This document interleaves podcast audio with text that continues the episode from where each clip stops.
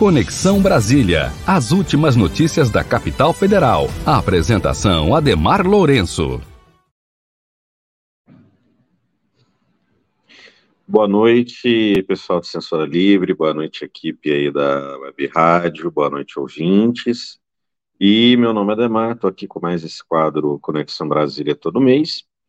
E o assunto de hoje não tem como deixar de ser um pouco é, internacional, Apesar de que hoje saiu o relatório da CPMI do golpe, da tentativa de golpe do 8 de janeiro, é, é um assunto também relevante, mas nada no mundo hoje, como assunto jornalístico, é mais relevante do que o que está acontecendo na faixa de Gaza. Inclusive, hoje, no dia 17 de outubro, agora há pouco, um foguete na faixa de Gaza é, tirou a vida de cerca de 500 pessoas. Pelo menos é o número alegado com dados da Organização das Nações Unidas.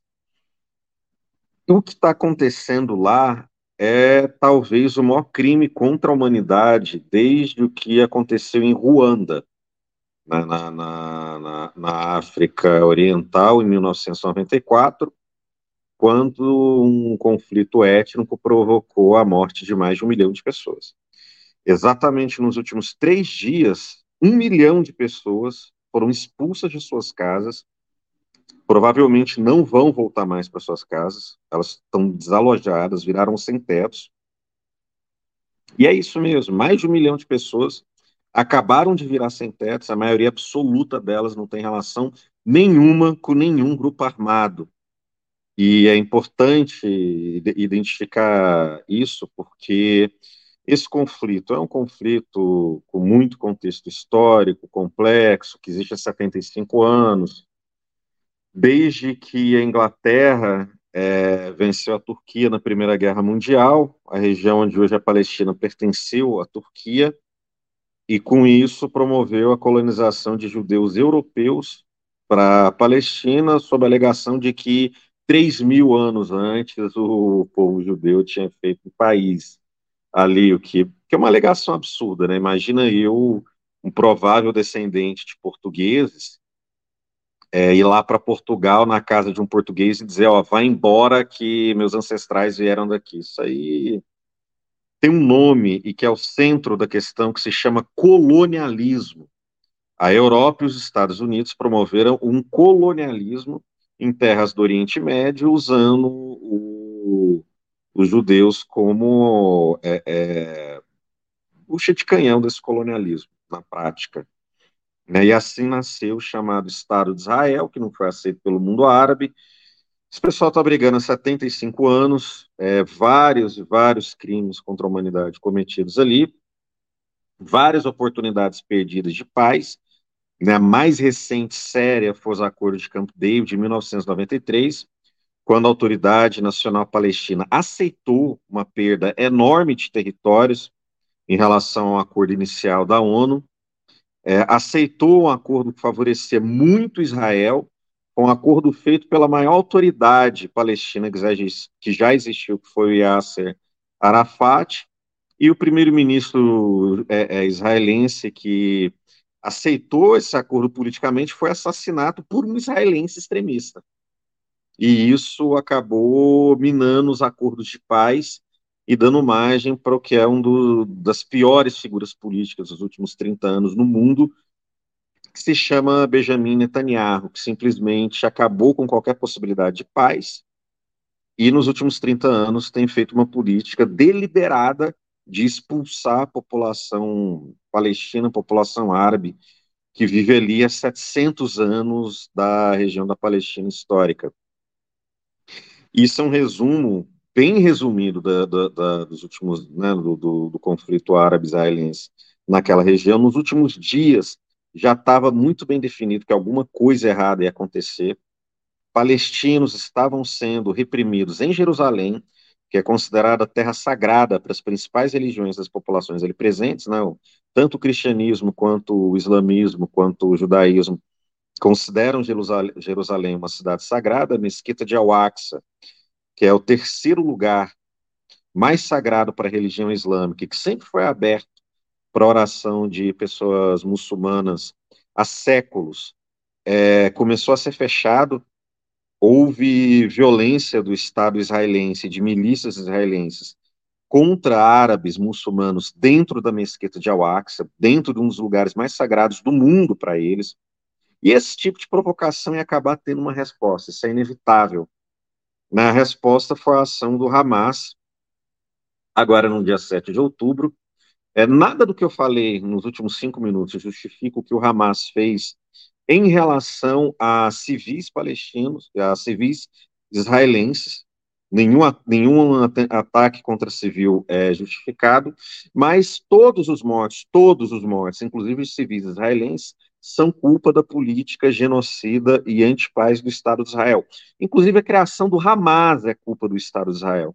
Se os acordos de Camp David de 1993 tivessem sido cumpridos por Israel, não ia existir Hamas.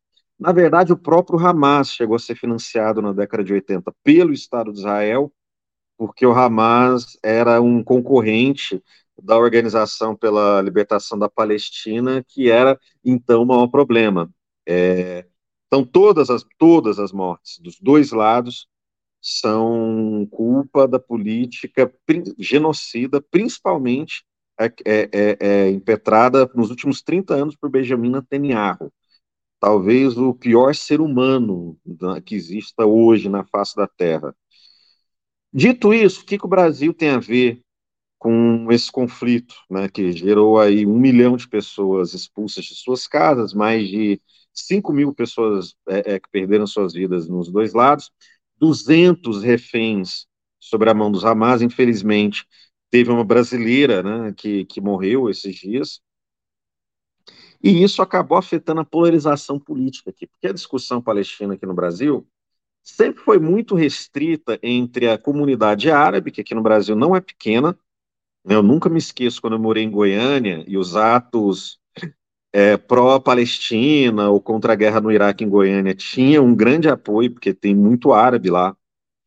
É, como tem no Brasil inteiro. Existe uma população judaica também, só que existe um elemento novo e que a gente tem que entender e que atiça a polarização política aqui no Brasil parte das igrejas evangélicas entendem Israel também como uma terra sagrada. É, é, elas confundem a Israel bíblica de 3 mil anos atrás com o Estado de Israel que existe hoje. Inclusive, há vínculos econômicos entre algumas igrejas e o turismo né, em Israel, em Jerusalém, na, na, nos lugares por onde é, é, Jesus Cristo teria, teria percorrido. Então, são vínculos econômicos, religiosos, ideológicos, não com a comunidade árabe ou com a comunidade judaica aqui no Brasil, ou com quem tem interesse em política internacional, mas com grupos fundamentalistas religiosos cristãos. Então, um elemento importante da, e novo é como os grupos fundamentalistas cristãos é, do lado de Israel, do lado do sionismo, tem espalhado fake news, tem atiçado a máquina de, de mentiras em relação a esse conflito, o que é uma amostra de como é o fundamentalismo cristão no Brasil, como os grupos de extrema direita, eles estão enfraquecidos, desde que o Bolsonaro perdeu as eleições, depois do 8 de janeiro, Bolsonaro ficou inelegível, eles não esboçaram grandes reações, mas eles estão vivos. Eles estão vivos, eles estão implantando a sua narrativa. Se você pega pela internet, hoje a maioria dos brasileiros acreditam mesmo que Israel é, está legitimamente se defendendo de um atentado terrorista e não praticando terrorismo de Estado que, que, que atiça o conflito dos dois lados, que é o que de fato está acontecendo. Então a gente tem que prestar muita atenção para esse elemento novo na realidade, quando a gente vai fazer qualquer discussão sobre o conflito árabe-israelense, porque a militância do fundamentalismo cristão no Brasil, ela se mostrou forte e ela vai ser um elemento importantíssimo para essas eleições agora de 2024, vamos fazer daqui a um ano, e também para futuras eleições, né, 2026, que ainda está longe, mas que tudo indica a polarização política vai se manter. Então, um, para a gente aqui no Brasil, um aviso: a extrema-direita não está morta, a extrema-direita é militante, e há uma necessidade de combate a ela. É isso. Ademar, boa noite, boa noite a você que está acompanhando aí o Conexão Brasília, é uma edição por, é, por mês, mas a gente, quem sabe, mais para frente aí, para 2024, a gente coloque duas edições, né, Ademar? A gente sempre... Vamos, vamos ver. Ademar, você não tem bola de cristal, mas o que pode acontecer a partir é, desse noticiário que você nos apresentou agora, né? É, mais 500 vítimas, não é isso? Do... E um ataque contra um hospital na faixa de Gaza. Você acredita que outros países podem entrar diretamente é, nesse conflito? É, olha, análise internacional não é minha especialidade e é sempre algo muito complexo. Então, existem possibilidades, né? são várias, mas existem é, duas ou três quadros que os, os, analistas de verdade, os caras que sabem mesmo da situação, avaliam que pode acontecer. É, nada que vai vir agora para frente tende a ser bom. Israel pode tentar eliminar a faixa de Gaza do mapa, duas milhões de pessoas, porque é o seguinte: eu falei um milhão de pessoas expulsas, um milhão de pessoas já foram expulsas de suas casas, e Israel vai anexar uma parte da faixa de Gaza, porque quando Israel foi criada, há 75 anos atrás, eles expulsaram os palestinos de suas casas e eles foram se espremendo num território cada vez menor. Hoje é uma parte da Cisjordânia, bem recortada, nem a Cisjordânia inteira, e nem dá para dizer assim, é uma parte em várias partes da Cisjordânia, picotadas né, dentro da Cisjordânia, e uma área de 360 quilômetros quadrados, que é a faixa de Gaza, que já tem 2 milhões de pessoas, então uma região muito povoada. E se um milhão de pessoas foram expulsas e estão na parte que sobrou da faixa de Gaza, vai ficar inviável a existência da faixa de Gaza. Então, Israel quer matar as pessoas, o Estado de Israel, é, sob a liderança do governo de Benjamin Netanyahu, quer é, matar 2 milhões de pessoas de fome e de sede. Eles cortaram a água, a comida, a eletricidade e não deixam as pessoas sair. Sequer estão expulsando. É um cerco que para agonizar e matar. Então, isso vai ter resposta. Não tem como isso não ter resposta. Isso vai alimentar o fundamentalismo islâmico, infelizmente. Não é possível. Ah, o Hamas vai ser. Vamos supor que o Hamas seja destruído nessa guerra, mas para cada soldado do Hamas morto, vai ser um mártir que vai inspirar 10 fundamentalistas islâmicos. É, é assim. Não é assim, nossa, o cara morreu, eu tô com medo. Não, não. O cara morreu, eu me inspiro nele porque ele virou mártir. Para cada soldado do Hamas morto, é cinco, cinco pessoas se inspirando no martírio desse cara. Então, Israel está criando o próximo grande grupo fundamentalista. Israel nunca vai conhecer a paz em toda a sua história. É essa é a primeira previsão. Né? O, tanto o fundamentalismo islâmico do Hamas ou de outros grupos, que é negativo, quanto o fundamentalismo sionista do Benjamin Netanyahu e de grupos mais obscuros ainda, que defendem abertamente extermínio da comunidade é, é, palestina. O que pode acontecer? Uma guerra geral generalizada, se Irã entrar nessa guerra, o Hezbollah já entrou. Alguns analistas dizem que isso é, é, é um pouco improvável.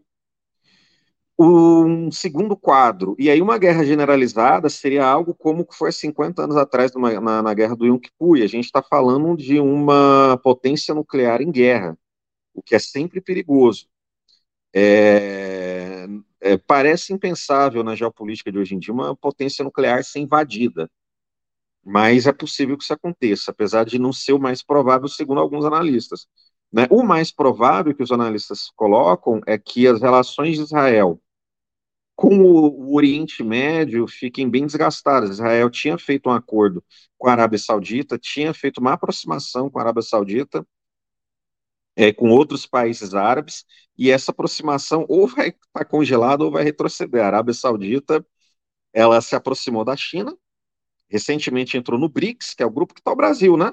Brasil, Rússia, Índia, China e agora uma série de outros países. E com o que está acontecendo no Oriente Médio, com, com os palestinos, é possível que a Arábia Saudita fique constrangida perante outros países árabes a se aproximar de Israel, se afaste ainda mais de Israel e passe a apoiar o Irã. A Arábia Saudita fez as pazes com o Irã, os dois eram inimigos, assim. Então, o que muito provavelmente vai acontecer é um aumento das tensões no Oriente Médio, é um afastamento do Estado de Israel com outros países do Oriente Médio, e isso pode fortalecer, inclusive, o Irã, que quer ganhar tempo para ter uma bomba atômica.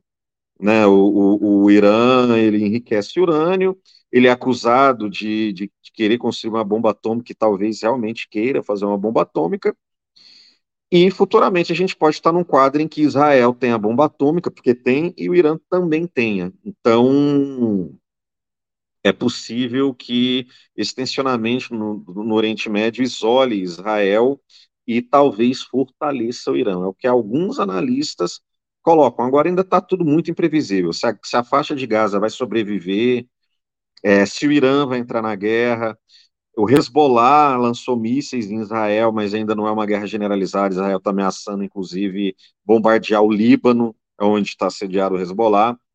Então a gente não sabe até onde vai escalar a guerra, mas uma coisa é certa, a relação de Israel com o Oriente Médio, ela, ela, as pontes que tinham sido estabelecidas nos últimos anos, elas vão ser dinamitadas, e a relação de Israel, talvez com a opinião pública ocidental, muita gente no, na Europa, aqui no Brasil, nos Estados Unidos, colocam ah, Israel é uma democracia em meio às ditaduras do, do Oriente Médio, sendo que Israel é um Estado racista que não dá direitos à maioria da população que vive no, no, nos territórios que ocupa, que são territórios roubados.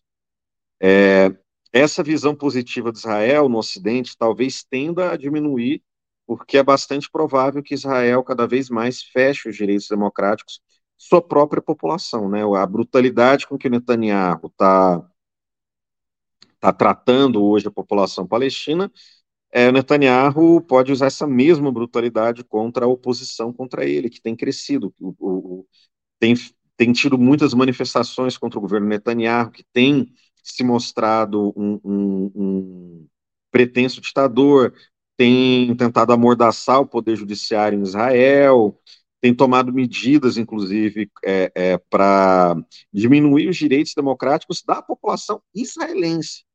Então, é, essa imagem de Israel como Estado democrático no, no, mundo talvez diminui, e muito certamente as relações de Israel com o Oriente Médio vão se deteriorar. Se para uma guerra não dá para saber, mas tendem a se deteriorar.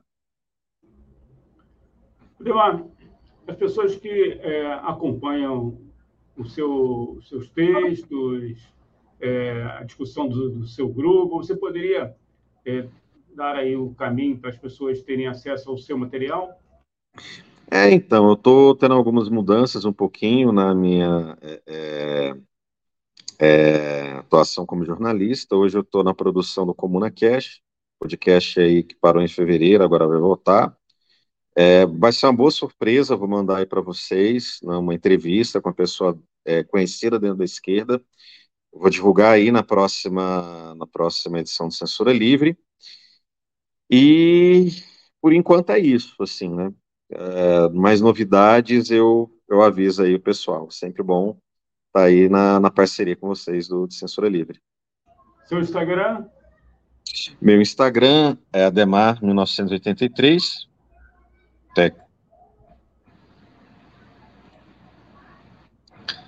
É, Ademar, arroba Ademar 1983, quem quiser me segue lá. E meu X, né, Twitter é Ademar, arroba Ademar Jornalista. É isso. E aí eu queria agradecer o espaço. Nós que agradecemos aí a parceria. Até a próxima. Valeu, valeu, Antônio.